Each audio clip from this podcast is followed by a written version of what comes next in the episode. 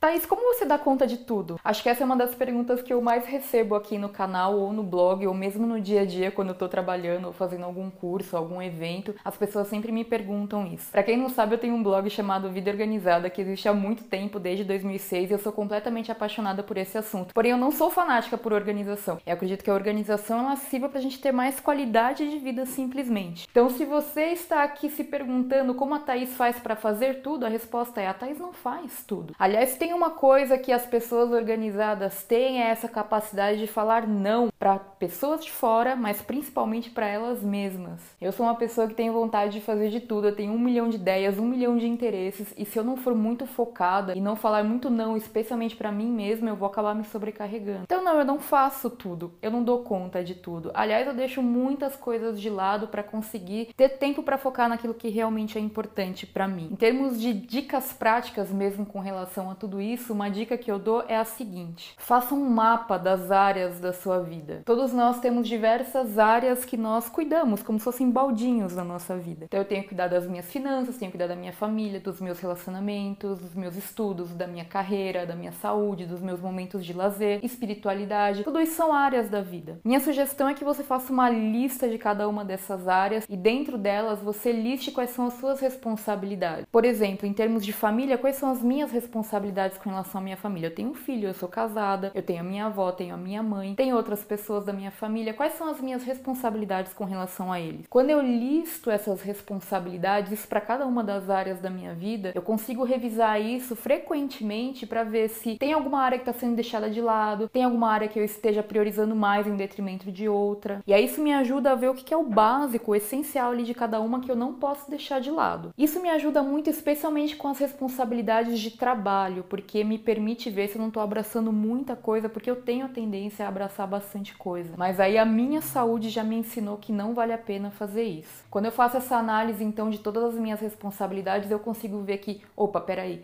isso aqui, para eu conseguir focar nesse negócio, não dá mais para fazer esse outro negócio. Então isso aqui eu tenho que delegar ou deixar de fazer. Então é essa análise constante das diversas áreas da minha vida e também das minhas responsabilidades que faz com que eu analise para ver me sobrecarregando, o que, que tá a mais, o que, que tá a menos, para poder ter esse equilíbrio. Então, mais uma vez, não é que eu faça tudo, eu não faço tudo. Eu tenho que falar não para um montão de coisas, para conseguir falar sim para tudo aquilo que for correto eu ter o foco neste momento. Não é uma coisa que acontece por acaso ou por acidente acidente, demanda sim uma análise da nossa vida, uma análise regular para a gente ir ajustando o foco de tempos em tempos. Se você gostou dessa dica, aproveita para se inscrever aqui no canal e deixar o seu like nesse vídeo para você acompanhar mais dicas de organização aqui no Vida Organizada.